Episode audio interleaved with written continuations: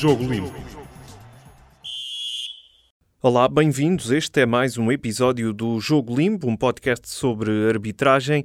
Inevitavelmente, o clássico deste domingo entre o Benfica e o Futebol Clube do Porto irá dominar esta minha conversa com o comentador de arbitragem do público Jorge Faustino. Antes de partirmos para a análise às principais incidências do jogo, temos novidades sobre os árbitros da partida. Jorge, Artur Soares Dias e Tiago Martins, o árbitro e o vídeo-árbitro ontem no Estádio da Luz, eh, viajaram nesta segunda-feira para Itália para fazerem um curso de preparação para o Mundial. Ambos serão possivelmente vídeo-árbitros na Rússia. Como avalias esta nomeação?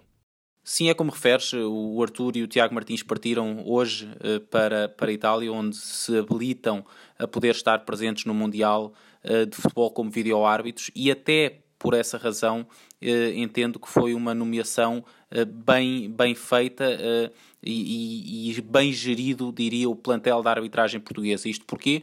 Porque Artur Soares Dias e Tiago Martins vão estar fora cerca de três semanas, duas a três semanas, ficando fora de, de grande parte dos jogos uh, até, até final da época. Uh, jogos como as meia, a meia final da Taça de Portugal já esta quarta-feira, uh, o jogo Sporting Benfica um, a duas jornadas do fim e outros jogos importantes que, que irão acontecer e, portanto, foi aproveitar a sua presença ainda este domingo para, para nomear aquele que é reconhecido como um dos um do top 2 da arbitragem portuguesa para dirigir um, um jogo uh, que, que era o jogo do título, ou que era apelidado como o jogo do título, e portanto a nomeação foi uh, adequada e a forma como o Arthur acabou por dirigir o jogo uh, também veio dar razão a esta nomeação, porque entendo que acabou por fazer uma arbitragem bastante positiva.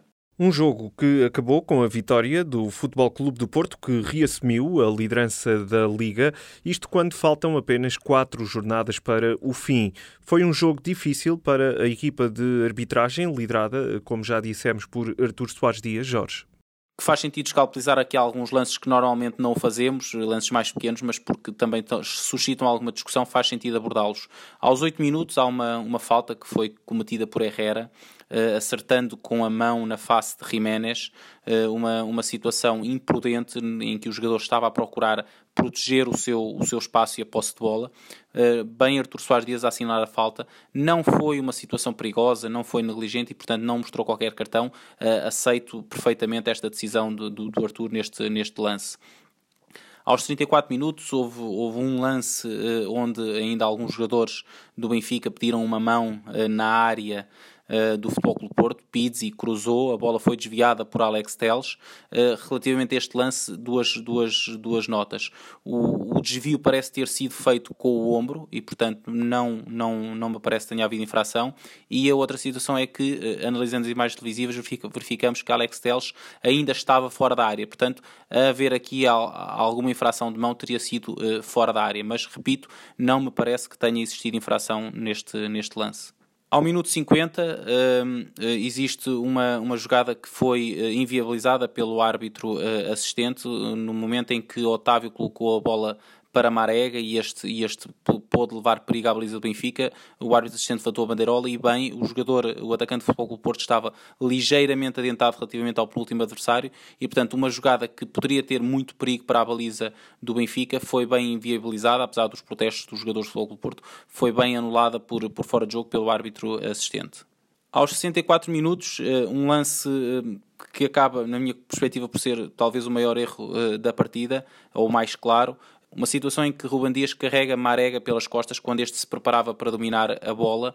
Um, o árbitro mandou seguir o lance. É um lance que, em que o, o ponta de lança do Futebol Clube Porto acaba por cair dentro da área, ficando a dúvida se a falta, se tivesse sido assinalada, se seria fora ou dentro. As imagens televisivas esclarecem-nos que o empurrão iniciou-se fora da área e, portanto, apenas os, os agarrões é que são punidos no final. Isto é, quando um agarrão começa fora da área e acaba dentro, sanciona-se pontapé de penalti. Uh, um empurrão, uma rasteira, uh, sanciona-se no início do contacto e, portanto, aqui o empurrão iniciou-se fora da área e, e, o que deveria ter sido assinalado neste lance era um pontapé livre direto e o respectivo amarelo para o central do Benfica. O lance que acaba depois por marcar um, a discussão em torno do jogo aconteceu aos 92 minutos, já nos descontos, uh, uma situação em que Zivkovic entra na área do Futebol Clube Porto e acaba por, por cair uh, após um contacto com o Ricardo Pereira. É um lance muito difícil de análise, uh, daqueles tais lances que costumo referir, que são os lances cinzentos, em que efetivamente existe um contacto do braço esquerdo de Ricardo Pereira na, na zona do peito de Zivkovic, mas também me parece que o, que o jogador do Benfica, antes desse contacto, já estava a deixar-se cair eh, ao perceber-se que eh, o, o, lateral do Futebol Clube Porto tinha ganho a posição, tinha ganho a frente do lance e que dificilmente Zivkovic conseguia chegar à bola. Nesta perspectiva, dou o benefício da dúvida à decisão que Artur Soares Dias tomou e, portanto, aceito a decisão da não marcação de pontapé de penalti favorável ao Benfica, eh, deixando eh, Artur Soares Dias seguir, seguir esse lance. Portanto, dado aquilo que, que, que falei, eh, eu diria que foi um trabalho muito bom de, de Artur Soares Dias e de toda a equipa de arbitragem, considerando até toda a envolvência que este jogo uh, tinha. Do clássico passamos para o derby, que teve lugar no estádio do Restelo. O Sporting venceu o Belenenses por 4-3, num jogo muito difícil do ponto de vista disciplinar. Eh, e digo isto porquê? Porque, olhando para os números, no total, o árbitro Bruno Paixão mostrou, ao longo dos 98 minutos, nove amarelos e dois vermelhos, um deles depois do apito final. Um jogo muito intenso no Restelo, Jorge. Sim, o Bruno Paixão uh, eh, um, eh, e a sua equipa de arbitragem, o João Capela como vídeo-árbitro, tiveram provavelmente no domingo à noite um dos jogos mais difíceis uh, da, da época para dirigir. Uh, um jogo com muitas incidências nas áreas, com um jogo exigente em termos disciplinares, com muitos golos e, e, portanto, vamos, vou, vou, detalhar aqui os lances e vamos perceber que efetivamente foi um jogo muito exigente para a equipa de arbitragem. Começou aos 3 minutos com um lance pouco comum. Já aconteceram dois esta época uh, que me recordo, uh, que não foram sancionados pela equipa de arbitragem. Uh, desta vez foi bem decidido, bem pelo vídeo-árbitro e depois com o Bruno Paixão a seguir corretamente as indicações. um lance em que na área do Sporting Rui Patrício tenta socar a bola, chega atrasado e Azalde conseguiu antecipar-se e cabecear a bola e Rui Patrício acabou por apenas dar um estalo, uma chapada de, de mão aberta na face uh, do, do, atacante do Belenenses, derrubando. Uh, é uma situação uh, clara, pouco comum. num primeiro momento, Bruno Paixão não terá tido a noção desta, desta situação, mas o vídeo-árbitro chamou, ele reviu o lance e assinalou bem o pontapé de penalti. Aos 41 minutos aconteceu um dos lances mais marcantes, diria eu, da partida. O golo do Sporting por Acunha. É um, um lance que tem vários pontos de análise e se calhar começando pelo fim para o início, uh, ficaram dúvidas iniciais sobre a posição de Acunha no momento em que a bola lhe é um, cruzada por, por Ristovski. As imagens televisivas esclareceram que Acunha se encontrava em linha com o penúltimo adversário e, portanto, aqui não existia infração.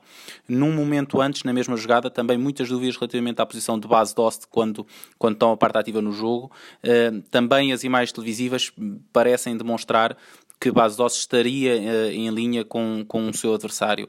Um primeiro momento de análise do lance ficou, ficaram uh, dúvidas sobre a forma como Ristovski no início da jogada dominou a bola as repetições uh, televisivas mostram-nos que Ristovski dominou a bola com o seu braço uh, e, e, portanto, uh, aqui a falha do vídeo do árbitro numa, num, num, primeiro momento, mas depois do vídeo árbitro que na revisão do, da jogada para gol deveria ter visto o lance até, até ao seu início e não terá detectado esta, esta mão que era bastante clara pelas imagens televisivas de Ristovski, portanto um gol que ficou ferido de ilegalidade no, no início da, da construção da jogada para gol, portanto, o terceiro gol do Sporting que, que foi mal validado uh, eh, um, ehm, no seguimento da infração inicial de, de Ristovski.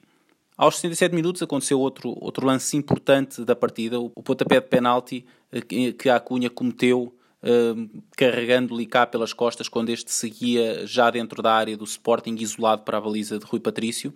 Uh, bem, uh, a equipa de arbitragem assinalou o pontapé de penalti, isto porque uh, parece que houve alguma indicação, alguma ajuda, seguramente do árbitro assistente mais próximo, para Bruno Paixão, pelo, pela demora que ele, que ele, que ele teve para assinalar este, este penalti, mas foi efetivamente uma decisão correta. A Cunha empurrou uh, Licá quando este seguia isolado.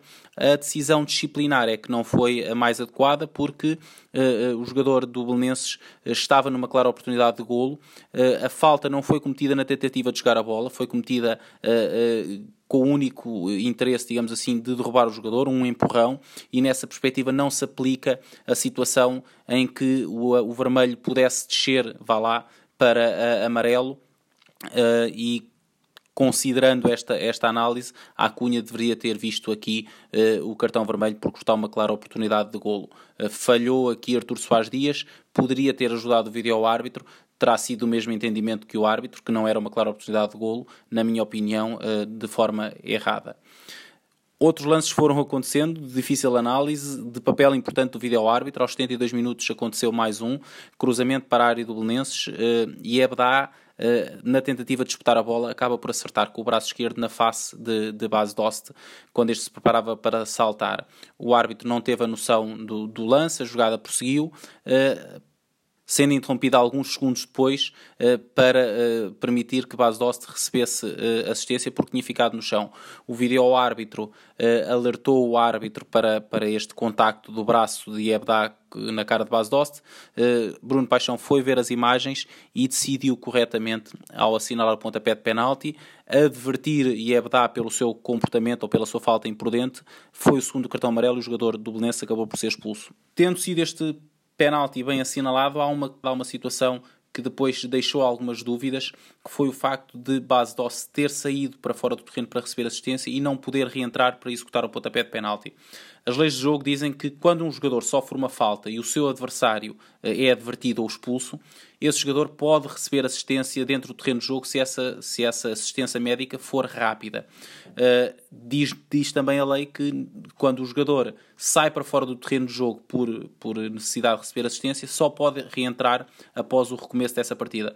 Ora, o que se passou uh, neste lance foi que Bas Dost, apesar de Ebda ter visto o cartão amarelo, Bas Dost, se a sua assistência tivesse sido curta e ele tivesse permanecido no terreno de jogo, não era obrigado a sair e poderia ter uh, executado o pontapé de penalti. A partir do momento em que Bas Dost sai do terreno de jogo, só pode reentrar após o jogo recomeçar. Bas Dost entrou no terreno de jogo sem autorização, viu o amarelo e teve que, que, regressar para fora, só podendo efetivamente voltar a entrar após o recomeço do jogo, isto é, após a execução do pontapé de penalti. Eh, uma, uma situação pouco comum, mas bem decidida pela equipa de arbitragem, pelo árbitro Bruno Paixão, seguramente com a ajuda do quarto árbitro eh, Bruno Rebocho, que é quem eh, normalmente os quartos árbitros controla esta questão da saída dos, dos jogadores.